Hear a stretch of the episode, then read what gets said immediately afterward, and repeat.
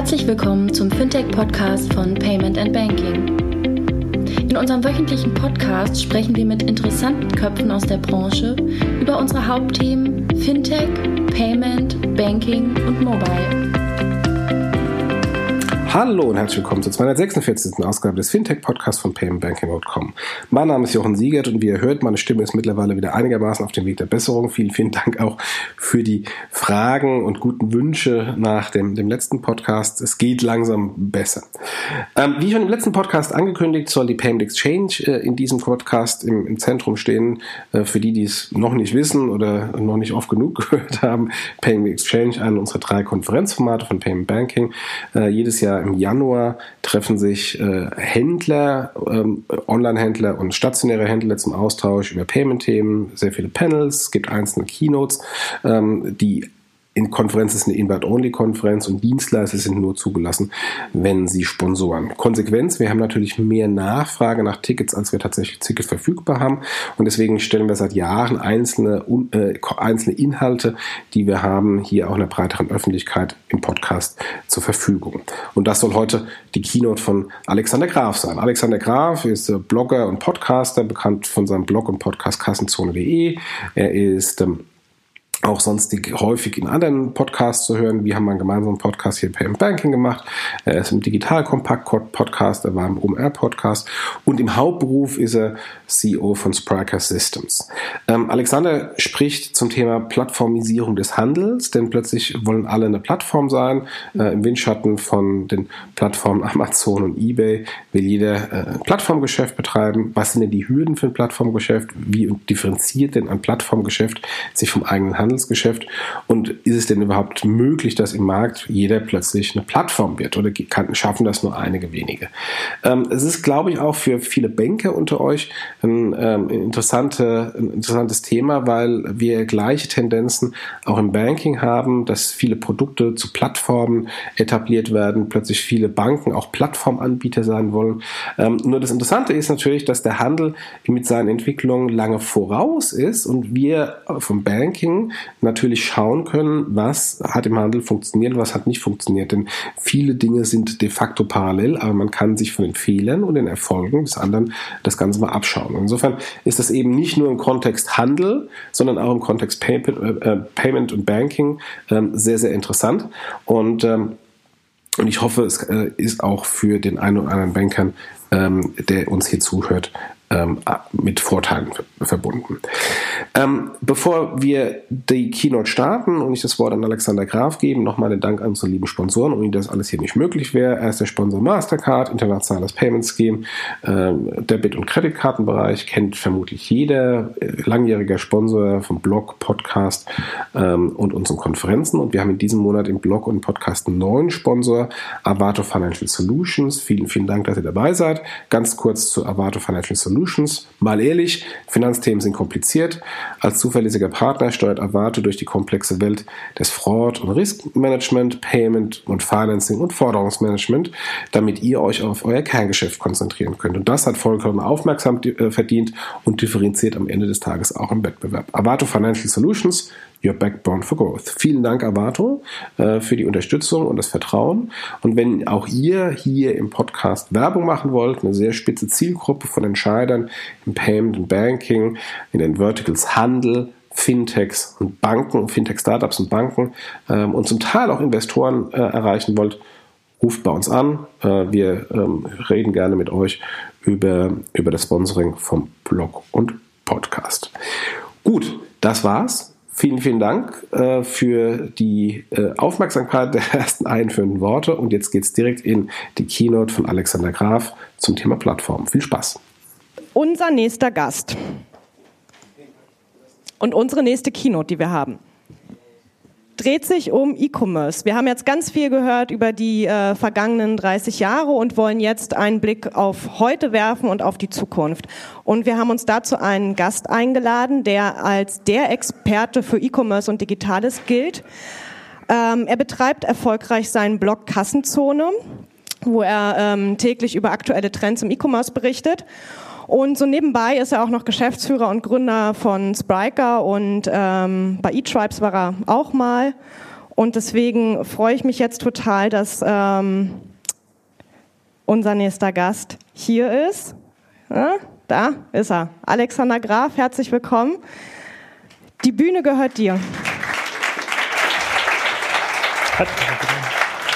Ja, danke ähm, für die nette Einladung. Dieses äh, Kartenlesegerät, was am Anfang gezeigt wurde in den äh, Charts, wo man dieses Ritschratsch, damit habe ich in Bonn vor zwei Wochen im Taxi bezahlt. Also ganz raus ist es noch nicht. Ähm, insofern gibt es da noch relativ Hoffnung, ist ein Wachstumsmarkt, in dem wir unterwegs sind. Ich hatte mich mit Miriam vor der Konferenz unterhalten und äh, wir hatten besprochen, dass wir äh, darüber reden wollen, äh, welche Kunden ihr in Zukunft eigentlich noch akquirieren solltet. Was ist eigentlich die strategische Herausforderung ähm, für die äh, Menschen, die im Payment unterwegs sind und welche welche E-Commerce-Modelle überleben. Da ähm, habe ich in den letzten Wochen auf Kassenzone relativ viele Podcasts zu veröffentlicht oder auch äh, viel geschrieben und ähm, äh, anstatt hier quasi eine launische 20 bis 30 Minuten Präsentation zu halten, habe ich mich entschieden, euch hier äh, mit ganz vielen Folien äh, zu bombardieren, damit es auch was zu diskutieren gibt im Panel und ähm, beim, äh, beim Mittagessen. Ähm, so vor ein paar Jahren hatte man immer ein bisschen das Gefühl, und das steht hier auch im Titel, ähm, dass eigentlich Online-Shop das große Ding ist und jetzt will ja auf einmal jeder Plattform äh, werden. Es gibt, glaube ich, keinen größeren äh, Online-Anbieter, der nicht sagt, ich möchte ein Marktplatz oder eine Plattform werden. Und wir versuchen mal zu ergründen, warum das eigentlich so ist und wer da eine Chance ähm, ähm, hat. Ähm, da müssen wir auch mal zwei, drei Jahre zurückspulen, ungefähr zehn Jahre. Das war so die Hype-Phase des sogenannten, der sogenannten Category Killer. Äh, da hatte man gedacht, dass äh, man, wenn man es schafft, in einer Kategorie einen sehr, sehr großen Online-Shop zu bauen, sei es für Food, für Matratzen, für Spielzeug, dann vereint man dort ganz viel Kaufkraft auf diesen Online-Shop. Die Kunden kommen immer wieder und man hat natürlich klassische Synergieeffekte im Handelsmodell. Man hat also große Verhandlungsmacht gegenüber den ähm, Marken und entsprechend hohe Margen. Das ist nicht mehr der Fall. Da, ähm, das war so die Zeit dann so 2006 bis 2012. Da war, dann, da war ein Online-Shop, der so 100 Millionen, 200, 300 Millionen Euro gemacht hat. Das waren so die ganz großen Dinger. Das war so die Phase, da war so ein Alternate, äh, Notebooks billiger Cyberport bei 300 Millionen, so in dieser Phase. Und da hatte man gedacht, dass diese Spezialanbieter in ihren Nischen immer größer werden und, äh, ähm, und dann gewinnen werden. Spätestens mit dem Börsengang von Zalando 2012, 2013 hat man gesehen, dass Sogar ein führender Kategorieanbieter wie Zalando im Bereich Fashion, die machen heute im Bereich Online-Fashion in Deutschland ca. 20 Prozent des Umsatzes, ähm, äh, dass die auch mit anderthalb Milliarden Euro gerade in der Lage sind, eigentlich ihre Fixkosten zu decken. Und überhaupt nicht äh, in diesem Modell unterwegs sind, bei dem man, äh, dem man glaubt, wenn man 500 Millionen erreicht hat, dann druckt man eigentlich Geld, kann 20 Prozent wachsen und alles wird gut. Und jetzt gerade sind wir im Sprung so seit der letzten zwei Jahre äh, in, vielen, in vielen Kategorien in die sogenannte Plattformökonomie. Da ist Amazon schon angekommen. Ich zeige auch gleich noch ein paar andere Anbieter. Ähm, da versucht ein About You äh, gerade hinzukommen. Da ist Alando schon zum Teil. Und Plattformökonomie bedeutet eigentlich nichts anderes, dass man eben nicht mehr vom Handelsmodell abhängig ist, also von der Marge, die man über den Einkauf und Verkauf mit Produkten erzielt, sondern seine Einnahmen im Wesentlichen dadurch erzielt, dass man Serviceleistungen verkauft. Man vermietet quasi die Reichweite der Plattform an andere Händler und Hersteller. Das macht ja ein Amazon und auch ein Alibaba. Und das Problem dieser Plattformökonomie ist, wenn man auf einmal Wettbewerber im Markt hat, die nicht mehr damit Geld verdienen müssen, einen guten äh, Einkaufspreis zu verhandeln, sondern dieses Risiko an den Hersteller auslagern, man selber aber noch einen Shop betreibt, stationär oder online, der im Wesentlichen dadurch Geld verdient, dass man äh, besonders gut verhandelt hat beim Einkauf von Kinderwagen und dann für 200 Euro teurer die äh, verkauft, hat man ein mega Problem. Das ist vollkommen egal, ob beim E-Commerce ist oder im stationären, äh, äh, im stationären Handel. Und äh, wenn ich dieses Chart zeige, dann ähm, und diese Plattformökonomie gewinnt in den äh, großen Sortimenten Fashion, Consumer Electronic eher so bei 5 Milliarden, 10 Milliarden Umsatz. Das ist das Feedback immer aus solchen Runden, ja, aber so groß kann ja gar nicht jeder werden. Das stimmt, äh, technisch gesehen.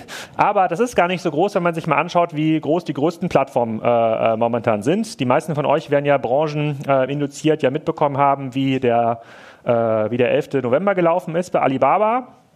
Äh, da, die, die, machen ja da quasi einmal im Jahr diesen äh, sozusagen Hardcore-Sales-Tag. Und der Jack Ma hat eine Woche später gesagt, der letzte 11. November, also der 11. November 2019, der war für mich eigentlich eine Enttäuschung. Ist echt nicht so gut gelaufen. Also wirklich, also da hätte ich mir mehr erwartet. An einem Tag, bei dem er fast 40 Milliarden Euro Umsatz über die Plattform gemacht hat, 40 Milliarden Dollar, eine halbe Million pro Sekunde und die erste Milliarde nach knapp äh, 70 Sekunden. So, und wenn man, das muss man mal so ein bisschen verdauen, ja, äh, äh, und dann sagen, ja, das ist aber hier, Herr Graf, 5 Milliarden, das ist hier, hier äh, zwei, drei Kategorien gibt es da. Das stimmt nicht. Wir kommen jetzt quasi mit globalen Plattformen in Kontakt.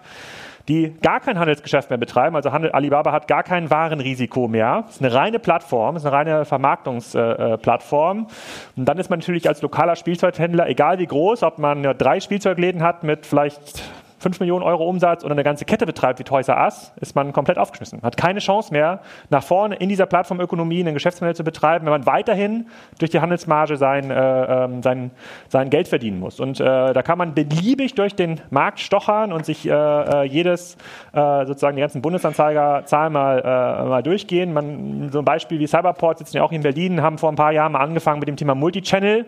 Ja, sozusagen die, sozusagen die Zurückgebliebenen denken ja immer, dass sie mit den Stores noch und einem guten Online-Shop, äh, äh dass da 1 plus 1 gleich 3 ergibt.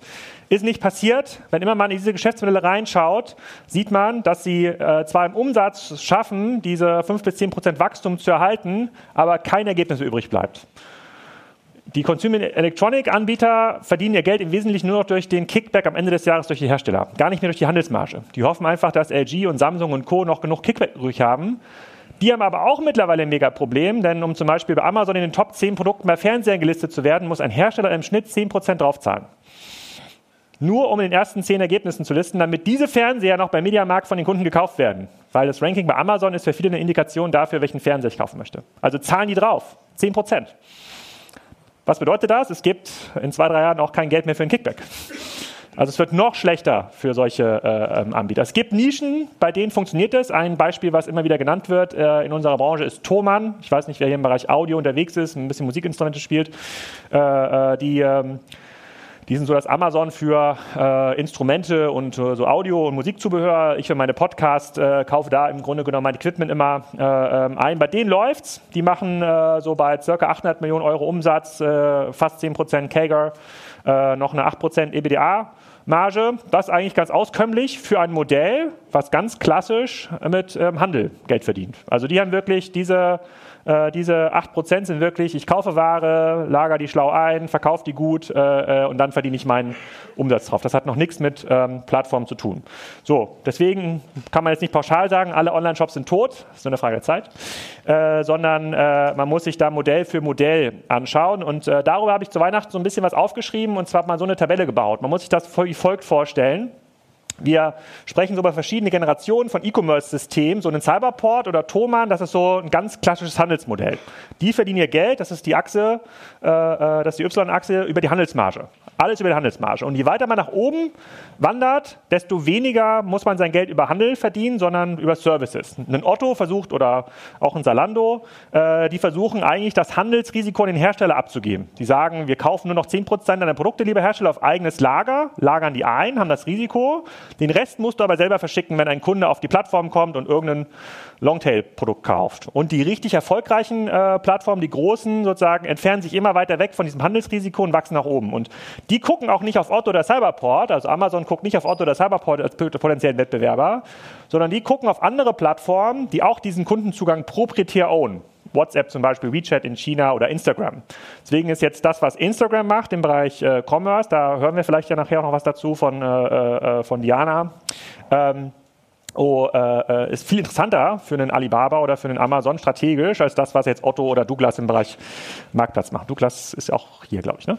Ähm, so, so muss man sich das mal vorstellen, schematisch. Da gucken, wir gleich noch mal so ein bisschen rein, was das eigentlich äh, äh, bedeutet. Wenn man das mal ähm, sich anschaut äh, auf so ganz klassischen Statistiken, also wer macht eigentlich wie viel Umsatz in Deutschland, sieht man, dass die Unternehmen, die grundsätzlich eher dieser zweiten, dritten Generation angehören, also den großen Teil des Handelsrisikos schon ausgelagert haben, zunehmend erfolgreicher sind. Und die Unternehmen, die noch dieser ersten Generation angehören, also das alte E-Commerce-Modell, mit dem man hier vor zehn Jahren noch super hätte glänzen können, hätte jeder gesagt so, boah, du machst 200 Millionen mit Spielzeug online, du wirst der große Gewinner sein. Äh, äh, heute ist er das eben nicht mehr oder ist sie nicht mehr. Ähm, die, die wandern nach unten. So die Shops, die wir hier sehen, so Mediamarkt, Nopus Billiard, Lidl, Bonprix, Cyberport, Saturn, von denen haben viele noch eine Chance, so Richtung Marktplatz, Plattform aufzusteigen. Das versuchen auch alle. Also es wird, glaube ich, keinen geben, wenn man da mit jemandem spricht, der jetzt nicht sagen würde, äh, äh wir wollen jetzt ein Marktplatz oder eine Plattform werden. Die meisten schaffen es nicht. Das hat teils organisatorische Gründe, das hat teils auch technologische äh, ähm, Gründe. In, in, den allermeisten Fällen ist es aber tatsächlich Org-Transformation. Also lässt, der interne Einkauf lässt sich nicht davon überzeugen, dass man Wettbewerb am Produkt oder in der Kategorie zulässt, weil das die komplette Kalkulation kaputt macht. Ja, so morgen, wenn es morgen noch jemanden gibt, der auch Mikrowellen verkauft auf Lidl, äh, äh, äh, neben den Mikrowellen, die der Lidl Zentraleinkauf dort bereitstellt, hat der Zentraleinkäufer ein Riesenproblem. Das will er nicht. Diese Diskussion ist viel komplexer als die technische Diskussion im Marktplatz ähm, äh, aufzubauen, zeigt die Erfahrung. Was muss man also vermeiden? Also was, was, was lernen wir? Die neueren Generationen, diese Plattformmodelle Alibaba, Amazon, dominieren die älteren sofort. Also die ersetzen die auch komplett. Es gibt dann keinen Platz mehr für den klassischen, äh, äh, äh für den klassischen Online-Shop. So, was ist das zweite Learning oder die zweite große Erkenntnis in dieser Plattformökonomie? Man darf sich dieser Amazon-Thematik leider nicht verschließen. Ähm, ich bin jetzt äh, seit 15 Jahren, denke ich, glaube ich, in dieser E-Commerce-Industrie äh, unterwegs und in den letzten Jahren hat man es immer wieder gehört, dass das Amazon-Ökosystem für jetzt meine Kategorie, ich verkaufe, keine Ahnung, komplexe Maschinen oder Reisen spielt gar keine Rolle. Und das scheint nicht zu stimmen, wenn man sich die puren Zahlen anguckt. Das sind jetzt die Zahlen bis 2018, der Amazon-Außenumsatz äh, äh, inklusive der Marktplatzumsätze. Da reden wir also über, äh, reden wir über Dimensionen im Bereich so von äh, 300 bis 400 Milliarden, je nachdem, wie man Prime, Ads und Co. Äh, involviert. Bei diesen Wachstumsgrößenordnungen haben wir es also mit einem Spieler zu tun und das ist nicht der größte Marktplatz, der größte ist Alibaba, äh, der ist drei bis viermal größer als Amazon. Ähm, damit haben wir es aber mit einem Spieler zu tun, der pro Tag 200 Millionen Dollar im Handelsumsatz wächst. Jeden Tag. Also letztes Jahr 800 Millionen und gleicher Tag dieses Jahr eine Milliarde. So, wenn man diese Dimension mal äh, betrachtet, dann sind natürlich viele Konzernstrategien, mit denen wir zu tun haben, äh, sei es Douglas, sei es Piken Kloppenburg, sei es so Bayersdorf, die sagen, hey, wir wollen jetzt auch einen Marktplatz bauen und einen Online-Shop und das Ziel ist 2025, wollen wir jetzt 50 Millionen Euro machen mit Creme online. Ja? Das reicht nicht aus. Wenn es Spieler gibt, die 200 Millionen pro Tag wachsen, ist eine Ambition von einem Milliardenkonzern, der vielleicht auf 100 Millionen wachsen will, 2025, 2030, ist viel zu gering, ist viel zu langsam. Das Tempo reicht nicht aus. In dieser Zeit haben Player wie Amazon, Alibaba, vielleicht auch Instagram halt die Möglichkeiten, solche Unternehmen links und rechts äh, äh zu überholen. Ich selber bin ja bei, äh, bei Otto domestiziert äh, äh, worden im Handel. Da war ich so 2005 bis 2011. Da sah das noch alles linear aus in diesem Wachstum. Da hat man sich das nicht vorstellen äh, können. Und äh, das waren so schon die Zeiten, in denen man gedacht hat, so ein 100, 200, 300 Millionen Euro Business ist ganz cool. Aber in so einer Amazon-dominierten äh, Welt ist das extrem schwierig, das, äh, ähm, das, das durchzuhalten. Und das verändert halt auch unser ähm, Kaufverhalten. Und ähm, das, sehen wir, das sehen wir jeden Tag. Als ich bei Otto noch äh, Vorstandsfolien gemalt habe, da haben wir mal so einen Chart gezeigt. Das vergesst mal diesen Teil hier unten. Da haben wir gesagt, äh, lieber Vorstand, im stationären Handel, im Kataloghandel geht es darum, dass der Retailer ganz vorne ist im Kaufprozess. Wenn ich ein neues Produkt kaufen will, eine Hose oder einen Laptop, dann muss der Kunde an Mediamarkt denken oder an den Otto-Katalog oder an Piepen Kloppenburg. Und innerhalb dieses Retail-Angebotes sucht er sein Produkt oder seine Marke aus. Im E-Commerce ist es ganz anders, lieber Vorstand. Im E-Commerce sucht der Kunde sich über den komplexen Kaufprozess äh, und Vergleichsseiten wie Testberichte.de und günstiger, sucht er sich erst sein Produkt aus. Und wenn er weiß, was er für ein Produkt haben will, äh, sucht er sich den Retailer aus, der das Produkt zum besten Preis sofort lieferbar zusenden kann. So, ganz anderes Unternehmen. Und was halt sehr lange gedauert hat bei den meisten Unternehmen, und dazu gehört auch Otto, diese beiden Retailer-Typen haben miteinander nichts zu tun. Gar nichts. Also nicht das Org-Chart, nicht die Technologie, haben nichts miteinander zu tun. Von den 5000 Leuten, die da oben arbeiten, braucht der Retailer da unten, das Amazon oder was Vergleichbares, braucht vielleicht 100 und nochmal 4900 andere.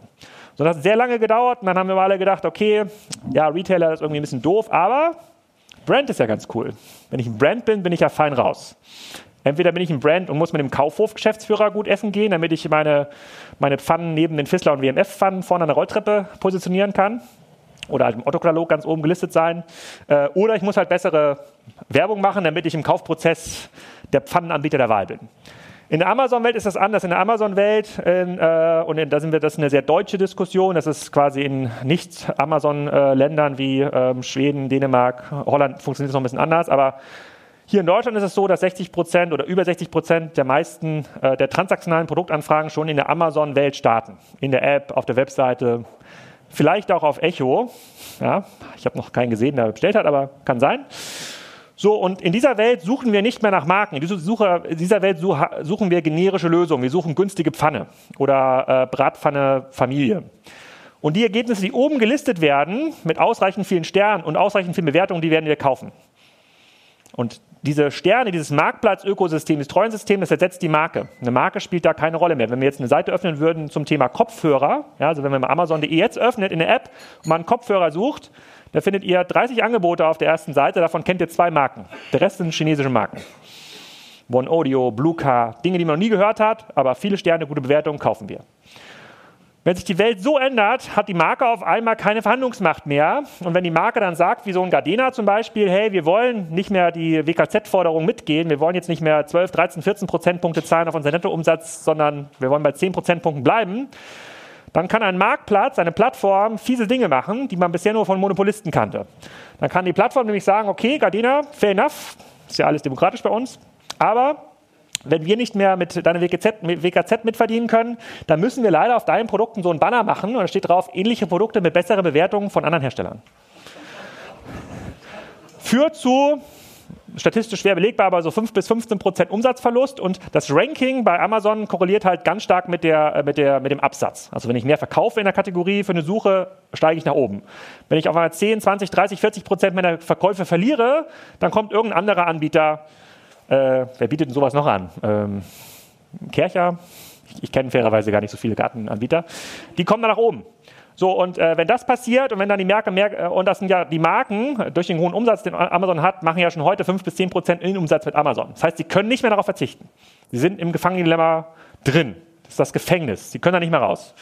Und wenn jetzt aber eine Marke merkt, so Mist, äh, diese 5, 6, 7 Prozent Umsatz sind at risk, ich verliere da jetzt vielleicht 2, 3 Prozent im nächsten Jahr, das sind ja für solche Unternehmen dann auch schon viele Millionen, was machen sie dann? Dann kommen sie natürlich zurück zum Jeff und sagen, hey, lass uns partnerschaftlich gemeinsam weiter wachsen. Heute haben wir viele äh, Consumer-Marken, die Verlust machen mit Amazon, genauso wie die Fernsehersteller, äh, um auf den ersten äh, Plätzen zu sein. Sie können sich den Umsatzverlust nicht leisten, also zahlen sie noch oben drauf und versuchen über andere Kanäle das zu kompensieren. Das ist übrigens noch eine nette Strafe. Die größte Strafe, die es momentan gibt bei Amazon, ist, abgesehen vom Auslisten, sind solche Banner, da steht dann drauf, dieses Produkt wird nur für Prime-Member angeboten, exklusiv. Klingt wie eine Koop, äh, sorgt aber für 50 Prozent Absatzverlust, weil natürlich nur 50 Prozent der Kunden in Deutschland Prime-Member sind. So. Und wenn so eine Strafe droht, dann kommt jeder Anbieter sofort zurück und sagt, äh, eigentlich haben wir es nicht so gemeint und hier ist mein Geld. Sagen es äh, alles, ja. Es ist wirklich traurig. In letzten, ist das, das ist in den letzten drei bis vier Jahren passiert. So, bis 2014 war, das war so der Turning Point. Bis 2014 war alles gut. Da hat jeder Hersteller gesagt, Amazon ist super, ich mache mehr Umsatz. Die fragen nicht nach Preisen. Seitdem ziehen die Schrauben, äh, äh, haben die Schra Daumenschrauben ein bisschen angezogen. Ähm, da gibt es quasi niemanden, der damit, äh, äh, der noch irgendwie äh, glücklich ist. So, was lernen wir daraus? die Plattform gewinnt. Ja? Der organische Owner des Kundenzugangs äh, gewinnt. Da gibt es keine Diskussion äh, äh, links und rechts dran, äh, dran vorbei. Wenn wir uns mal die Wettbewerber anschauen, die es mit klassischen Omnichannel-Strategien probiert haben, gegen diesen Amazon-Effekt anzukämpfen, dazu gehören Best Buy, Coles, Macy's, Nordstrom, die immer mal wieder als positives Beispiel auftauchen, das stimmt nicht. Also die meisten haben, das sieht man hier an diesen Statistiken, das ist jetzt grün eingefärbt, ich weiß nicht warum, aber es müsste hier rot sein. Die meisten haben in den Börsenkurs in Bewertung verloren, einige sind aus dem Markt ausgeschieden. Allen ist gemeinsam, das ganze Thema IT vernachlässigt zu haben. Alle haben gesagt, IT ist nicht unser Kerngeschäft. IT ist quasi nur Mittel zum Zweck, um unsere Läden äh, zu präsentieren, um die Webseite äh, zu hosten. Alle haben gegen Amazon verloren. Und sogar Walmart, die ja Milliarden investiert haben in den letzten Jahren in die ganze Digitalisierung. Die haben ja Jet.com gekauft äh, äh für einen Milliardenbetrag haben im Market Cap gerade mal, sind gerade mal stabil geblieben, eine, immerhin der, äh, bis vor kurzem noch der größte Händler der Welt äh, und mussten äh, Amazon aber davon äh, äh, ziehen lassen. Und Alibaba auch. Also es, es, ist gar nicht so einfach dagegen äh, zu halten und für die Kategorien, die äh, die äh, sozusagen einfach kaufbar sind, ähm, galt bisher immer dieser sogenannte Hype-Zyklus, äh, der, dieser Growth Cycle von Amazon. Den meisten, ich hoffe, den kennt ihr. Das ist ja wirklich so Basisausbildung E-Commerce. Martin kennt es natürlich, aber wer kennt den nicht? Alle anderen kann ich also abfragen. Ja. Also das ist das, was Jeff Bezos angeblich so 2001 mal aus der Sowjette geschrieben hat. Er hat gesagt, äh, es fängt bei Selektion an. Also eine große Auswahl führt zu einer guten Customer Experience. Diese wiederum führt zu viel wiederkehrenden Kunden. Wiederkehrende Kunden führen zu äh, sozusagen weiteren Anbietern. Ne? Weitere Anbieter führen zu einer noch größeren Auswahl. Es wächst, es wächst, es wächst. Gilt für jeden lokalen Marktplatz. Aber anstatt das Geld mir in die Tasche zu stecken, investiere ich eine bessere Infrastruktur und biete dem Kunden immer noch mehr Video, günstigere Lieferung, schnellere Lieferung, besseres Tracking, ja, und das führt dann zu geringeren Preisen oder halt zu kostenlosen Videos, wie ihr mir das auch haben wollt, bessere Custom Experience. So, das ist das Marktplatzmodell. Und in diesem Marktplatzmodell sind quasi diese drei, äh, sozusagen drei Kriterien, Preis, Auswahl, Verfügbarkeit, äh, das sind Hygienefaktoren geworden. Also da, ich muss quasi, wenn ich mitgehen will mit Amazon in, meinem An, mit, in, äh, in meiner Kategorie, wenn ich jetzt ein Spielzeuganbieter werden will, da muss ich die mindestens im Preis schlagen, mindestens Verfügbarkeit, mindestens äh, äh, in der Auswahl für das ganze Sortiment und muss mir dann noch einen eigenen USP ausdenken. Wenn ich irgendeinen dieser drei Faktoren versage, wenn ich zum Beispiel sagen muss, äh, äh, äh, ich kann den Preis nicht mitgehen, weil bei Amazon gibt es irgendwie ganz viele Anbieter aus China, die machen dieses Umsatzsteuerding, das kann ich nicht mitmachen. Oder Auswahl, ja, das kann ich auch nicht. Ich sorge ja für Kuration und Verfügbarkeit, nee, ich muss mit Hermes arbeiten und kann jetzt nicht selber und was auch immer. Keine Chance. Keine Chance. Das sind die drei Basisfaktoren. Die müssen nicht immer gelten. Jetzt haben wir ja gerade so eine neue Kategorie und viele von euch äh, äh so, äh, gucken ja auch nach, äh, nach zukünftigen Geschäftsfeldern. Wo das möglicherweise nicht gilt, ist Food. Food ist so ein Bereich, ähm, der beste Preis in Deutschland, ja, das könnte auch mir mitgehen, aber statt der größten Auswahl geht es im Food eher um eine relevante Auswahl. Ich will gar nicht 100 verschiedene Mehrsalzanbieter haben, abgesehen davon, dass ich glaube, dass überall das Gleiche drin ist, aber ich will quasi eine relevante Auswahl, also zweimal mehr Salz und ich will eine, äh, ich will eine, ich will eine bequeme Verfügbarkeit, also eine Lieferung eigentlich zu mir nach Hause, wenn ich da bin oder halt gut prognostizierbar. So, und da hat sich jetzt eine neue, äh, und da kann man mal reingucken und sich überlegen, weil Food ist auch so ein Bereich, der ist noch nicht verteilt. Food ist ja, wir sind jetzt irgendwie bei 1 bis 2 Prozent Online-Food-Anteil in Deutschland, bei einem 200 Milliarden Markt, also viel Potenzial nach vorne. Und da haben sich ja ganz verschiedene äh, äh, ähm, Ansätze äh, ähm, Ansätze auch gezeigt in den, äh, in den, letzten, äh, in den letzten Jahren, äh, die alle ihre Berechtigung oder nicht so Berechtigung haben, das könnt ihr gleich selber beurteilen. So, wenn man sich mal so ein Rewe anguckt, Rewe hat das eigentlich äh, klassisch nach Schulbuch probiert. Ich weiß gar nicht, wann sie gestartet sind, aber relativ früh. Die haben gesagt, wir machen quasi unser ganzes Angebot online verfügbar, also quasi wie unseren ganzen Supermarkt. So stellen wir uns Onlinehandel vor, ganz klassischer Shop. Der Kunde pickt dann quasi seine Produkte daraus und, äh, äh und kriegt die nach Hause geliefert. Äh, und das hat nicht funktioniert. Das ist eigentlich eine äh, Enttäuschung. Quasi nach, mit relativ viel Investments äh, haben sie eigentlich wenig Zusatzumsatz äh, äh, erwirtschaftet. Das, das, konnte man aber damals nicht wissen, als sie gestartet sind. Es gibt so ganz viele Nachteile, die sich Rewe in dem Geschäftsmodell eingebaut hat, wie Pick vom Store war am Anfang dabei, hohe Mindestbestellwerte, Sie haben das, äh, die haben das äh, Kapazitätsdilemma. Also immer dann, wenn eigentlich viele Kunden bestellen wollten, war eigentlich gar nicht, also Feiertage, Wochenende, äh, äh, äh, also irgendwelche Sonder, äh, Sondertage, war natürlich dann der nächste verfügbare Slot erst in drei, vier Tagen.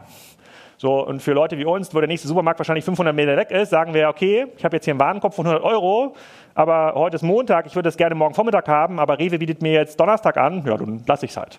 So, und das ist so ein bisschen so ein kleines klassisches, äh, äh, klassisches Dilemma äh, gewesen. Die kommen nicht vom Fleck. Auch also sozusagen zeigt sich jetzt auch als der eigentlich als der falsche An, äh, als der falsche Ansatz. Lidl, die haben es nicht mit Food gemacht. Lidl hat gesagt, wir machen nur Non-Food. Äh, sind ja auch in dieser Liste gewesen der größten äh, Shops, wenn ihr euch erinnert an diese, an diese dritte Folie, machen irgendwie 750 oder 800 Millionen. Und äh, wenn, man sich, wenn man da mal auf die Seite geht, dann, äh, ähm, dann ist das eigentlich auch Shop, also E-Commerce Generation 1.0, nach, ganz normal nach dem Playbook, also ein ganz solides Konzept, aber in einer Amazon-Welt, in der so Aktionsware permanent verfügbar ist, sei es bei Alibaba, sei es bei Wish.com, äh, sei es auch bei einem Lidl, hat das System einfach kein USP mehr. Was die ja gemacht haben, relativ früh und auch ziemlich aggressiv mit, glaube ich, fast 2000 Mitarbeitern in der Digital-Unit, ist zu sagen, das ganze Non-Food-Segment, was man im Supermarkt findet, davon ist zwei Drittel Eigenmarke, der Rest ist irgendwie Gedöns, ja, Prittstift oder sowas, äh, äh, klassisches Marken, äh, klassische Markenprodukte.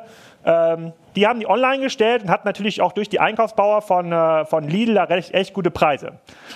So, und das ist aber nach vorne hin, wenn ihr euch mal diese zweite, dritte Generation anguckt, das ist natürlich at risk, weil sozusagen die nächste Fritteuse für 59 Euro, die Lidl hat, die gibt es wahrscheinlich auch für 58 Euro bei Amazon. Jetzt könnt ihr mir überlegen, wo würdet ihr sie wahrscheinlich kaufen? Und bei Amazon gibt es äh, die ganzen anderen Anbieter noch. Da sind mittlerweile in Deutschland über 500 Millionen Produkte verfügbar äh, auf der Plattform. Da gibt es wahrscheinlich auch eine Fritteuse für 39 Euro. Und dann kann quasi so ein Niedrigpreissystem, obwohl die wahrscheinlich ein gutes Qualitätsmanagement haben, eigentlich eine ganz solide Auswahl, hat halt Schwierigkeiten in in der Frequenz. Und daran sterben die meisten klassischen E-Commerce-Konzepte, wenn man es nicht schafft, ausreichend viel Kauffrequenz auf den Shop zu bringen, also dass ein Kunde drei, vier, fünf, sechs, sieben, acht, neun, zehn Mal im Jahr zurückkommt, ist man von den Plattformen abhängig, die man, wo man im Auktionsprinzip Traffic kaufen muss. Und das wird nach vorne einfach zu teuer. So einen Thomann für Audio, für, für Profi-Audio-Fans wie mich, da kaufe ich locker fünf, sechs, sieben Mal im Jahr ein. Irgendwie ein Kabel oder äh, neues Audio-Equipment. Da bin ich oft genug. Die müssen mich nicht anwerben bei einem Shop wie Lidl, wo ich vielleicht einmal meine Fritteuse gekauft habe, die müssen mich teuer durch Gutscheine aktivieren oder halt im nächsten Jahr durch klassisches SEA, also Google-Werbung, äh, ähm, wiederholen. Und das, ist, äh, das, zeigt sich als, äh, das zeigt sich als Nachteil. Äh, ähm, plus, ähm, so wie die halt heute unterwegs sind, kommen die, mit, äh, kommen die natürlich auch an technische Grenzen am Cyber Monday hat uns diese Seite hier begrüßt. Ich äh, lese das mal vor. Liebe Kunden, liebe, liebe Kundin, lieber Kunde, unsere Website ist nicht erreichbar. Bitte versuchen Sie es zu einem späteren Zeitpunkt erneut.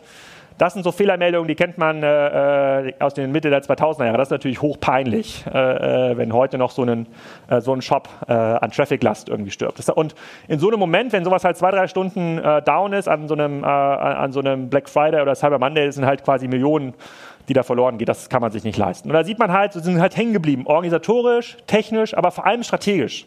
Ja, sozusagen, die haben, die haben verpasst, vor drei, vier, fünf, sechs Jahren in dieses Marktplatzsystem, also Generation 2, aufzuwachsen, weil sie vor allem diese interne Diskussion haben, äh, ich möchte keine, keinen Wettbewerb am Produkt, ich möchte auch keinen Wettbewerb äh, äh, in meiner Kategorie, ich bin der Fritteusenchef und nur ich bin in der Lage, im Lidl-Shop Fritteusen einzustellen. So in der Art muss man sich das vorstellen. Der eine oder andere kennt, denke ich, diese einkaufsgeführten Konzerne. Äh, äh, es ist wirklich teilweise Hanebüchen. Und gerade gibt es aber einen neuen Anbieter, der den Markt äh, erobert. Für die Leute, die hier in Düsseldorf, Neuss, Mönchengladbach wohnen, äh, die haben es vielleicht schon mal gesehen. Das ist das ist mein Lieblingscase 2018, 2019 gewesen. Das ist eine, eine Liefer-App.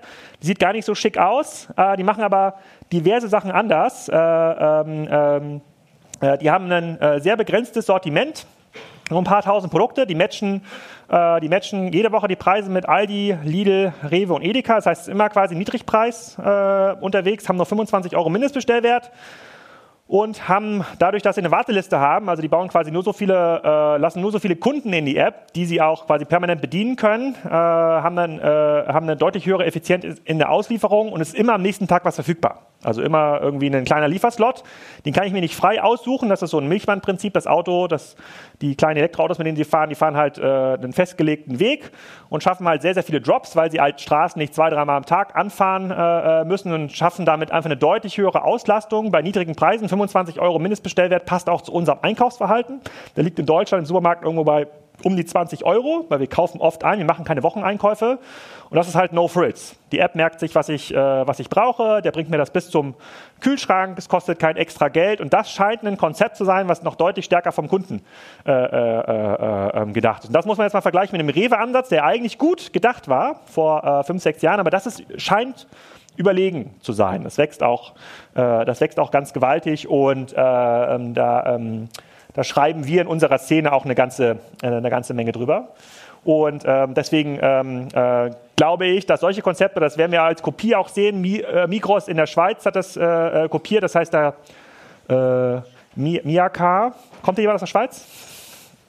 So eine Payment-Konferenz, da müssen ja, viele Schweizer sein. Naja, äh, so, aber das so, da geht es nach vorne und äh, da hilft, glaube ich, auch dieses Konzept dieser zweiten, dritten Generation. Und die öffnen sich schon als Plattform. Was die jetzt schon machen, ist, dritten Shops zu erlauben, diese Infrastruktur zu nutzen, um dort zum Beispiel Retouren zu managen und Leergut mitzunehmen. Also sozusagen, und es ist halt ein, ein, ein Technik-Game. Also, äh, und das, da komme ich gleich nochmal drauf zu sprechen, was das eigentlich äh, äh, bedeutet. So, also die Leute, die in der IT dominieren, die Plattform, die dominieren halt immer ihr Ökosystem. Wie muss man das verstehen? Wir meinen uns, das Chart, die rechte Seite haben wir vorhin erklärt. Ja, jetzt kommt noch eine linke Seite dazu. In der linken Seite äh, schauen wir uns mal die Handelsfunktion an. Wenn man ganz weit weg ist quasi von dem Kunden, dann ist man eine Art Auftragsfertiger in China. Ja, man hat quasi mit dem Kunden nichts zu tun, man baut irgendwelche Sachen für Lidl oder für Otto und die verkaufen das. Da gibt es so Hybride, äh, so wie ein KW-Commerce, hier auch aus Berlin, einer der größten ähm, Amazon-Händler weltweit, macht äh, 6,5 Millionen Bestellungen im Jahr. Die produzieren Eigenmarken, also haben jetzt keine eigenen Fabriken, aber die äh, sourcen Produkte und kleben da ihr eigenes Label drauf, verkaufen das dann direkt, äh, äh, verkaufen das dann über Amazon. Also die ownen nicht den Kundenzugang, die ownen aber diese Plattformschnittstelle. Die wissen ganz genau, welche Produkte äh, bei welchem, in welchem Amazon-Land gut laufen und sind dann in der Lage, äh, einen USB-Plattenspieler für 10 Euro innerhalb von äh, drei Wochen zu sourcen und den irgendwie für äh, 15 Euro brutto auf Amazon zu verkaufen und trotzdem noch einen Euro zu verdienen.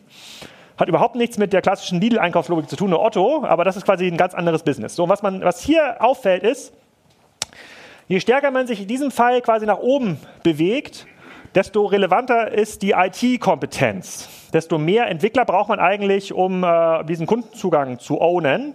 Und je weiter man weg ist, also wenn man in der Handelsfunktion relativ weit links ist, also mit dem Kunden nichts zu tun hat, oder in einem alten Modell, also klassischer Online-Shop, desto weniger IT-Power braucht man. Also so ein Cyberport beschäftigt pro 10 Millionen Euro Außenumsatz einen Menschen in der IT. Jetzt erstmal unabhängig davon, ob der jetzt die Warenwirtschaft macht oder das ERP oder die Payment-Anbindung, die ist ja meistens am wartungsaufwendigsten. Kleiner Zaunfall hier. Ja, äh, erstmal, erstmal egal. Ja, so und, äh, und das kann man auch tatsächlich sehen, wenn man sich die verschiedenen äh, führenden ähm, Online-Shops mal so anschaut. Ich habe das mal hier äh, äh, und da kann man so eine Regel aufstellen. Die habe ich, hab ich jetzt mal die 2 Millionen Developer-Regel genannt. Wenn man sich mal anguckt, so ein Bowl.com, das ist Amazon der Niederlande oder so ein Salando oder so ein About You oder so ein Real.de, ähm, da kommt das relativ gut hin. Also pro Entwickler schaffen die es so zwei bis vier Millionen Euro Außenumsatz zu erzeugen. Das sind alles Plattformen, die den Endkundenzugang ownen. So, und jetzt müsst ihr euch mal überlegen, wenn ihr mit einem Unternehmen zu tun habt, was vielleicht jetzt gerade aus dem klassischen Bereich kommt, 5 Milliarden macht und sagt, äh, Herr Graf, Herr Krüger, Herr Müller, wir wollen jetzt ein E-Commerce-Business aufbauen, wir wollen jetzt Marktplatz werden. Da haben wir jetzt 20 Leute für eingestellt. Ja, können wir nachrechnen, 20 Leute mal 2 Millionen, äh, geht nicht. Und diese Quote in Anführungsstrichen verschlechtert sich. Also quasi der IT-Aufwand steigt äh, gerade in diesen, äh, in, diesen, in diesen großen Plattformen. Deswegen wird es halt zunehmend ein äh, äh sozusagen IT-Player. Dreimal könnt ihr raten, warum ich E-Commerce-Software herstelle. Äh, scheint, ein, scheint ein profitabler Markt zu sein äh, nach vorne. So, wenn wir das einmal zusammenfassen, dann kann man auf allen zum einen sehen, es gibt nach vorne tatsächlich keine linearen Handelsstrategien mehr, muss halt super agil sein. Auch ich kann nicht sagen, wie Otto morgen verkaufen muss. Ich kann halt als äh, Bürohengst hinterm Rechner sagen, wie es nicht funktioniert, aber das ist einfach in so einem Blog. Ja. Technologie wird der absolute Fokus. Die Unternehmen nicht in der Lage sind, ausreichend viele Entwickler in ihrem Stack, mit dem sie sich auch immer entscheiden, ähm, anzuziehen, haben nach vorne keine Chance, diesen Kundenzugang zu ownen. Entweder sind sie Intermediär für eine Plattform oder werden halt Auftragsfertiger. Äh, ähm, sozusagen der absolute Kundenfokus äh, äh, scheint sich als dieses einzig solide Kriterium rauszustellen, sieht man bei Picknick und ganz ehrlich, ich habe jetzt mit bestimmt schon fünf Food-Anbietern gesprochen, die auch mal sowas sein wollen wie Picknick. Das ist strategisch naheliegend, aber nur diejenigen, die es auch innerhalb von einem halben Jahr auf die Straße bekommen, haben eine Chance. Also Strategie ist quasi kein USP mehr. Das fällt mir schwer zu sagen, weil äh, ich ja Folienmaler in der Ausbildung war äh, bei Otto. So, und jetzt die große Frage, nachher auch fürs Panel, was heißt das eigentlich für die ganzen neuen D2C-Brands, die gerade entstehen, auch für, äh, für äh, Influencer? Wie, wert, wie werthaltig sind die eigentlich und wo geht da äh, äh, die Reise hin? Das besprechen wir gleich. Ich bin schon eine Minute drüber. Äh, und wenn jemand die Folien haben will, äh, da gebt mir eure Visitenkarte oder schreibt mir eine E-Mail, schicke ich euch gerne, schicke ich euch gerne zu und bedanke mich für eure Aufmerksamkeit.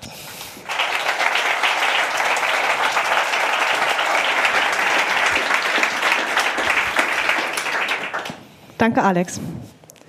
Liebes Publikum, habt ihr Fragen, Anmerkungen, Sorgen, Nöte? Bitte. Einmal da vorne der Herr.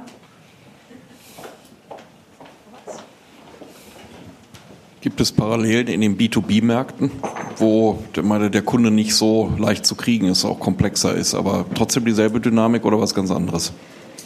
Also, ich, ich, also ich, die meisten unserer Kunden sind B2B-Unternehmen und da gibt es viel einfache Möglichkeiten. Wenn ich jetzt ein klassisches, mal, irgendwas im Werkzeugbereich mache und ich habe irgendwie 10.000 Kunden, habe ich ganz andere Möglichkeiten als ein Otto oder Amazon, die eine Million Kunden bedienen müssen. Und wenn ich für diese 10.000 Kunden eine, eine, App, ein Device, was auch immer lege, bei dem ich dann äh, mich in deren System einbette, ist, das, ist, dieser, ist, dieser, Kundenzugang viel einfacher zu verteidigen als für eine Plattform, die im B2C-Geschäft äh, ähm, ähm, unterwegs ist. Da, dafür muss aber dieser B2B-Handel auch nach vorne natürlich einen USP haben. Wir haben jetzt, äh, wenn man so mit dem einen oder anderen Großhändler redet oder so Verbundgruppen, das ist so in der digitalen Welt, fällt dieser USP halt weg. Da bringt jetzt auch, äh, da bringt jetzt auch dieser Kundenzugang nicht mehr, äh, nicht mehr so viel. Aber im B2B-Bereich gibt es deutlich mehr Chancen. Es ist momentan einfacher auch zu ähm, aufzumalen, wie man, das, wie man das handelt. Da haben aber die meisten tatsächlich das Problem, dass sie super weit weg sind von dem ganzen Thema IT.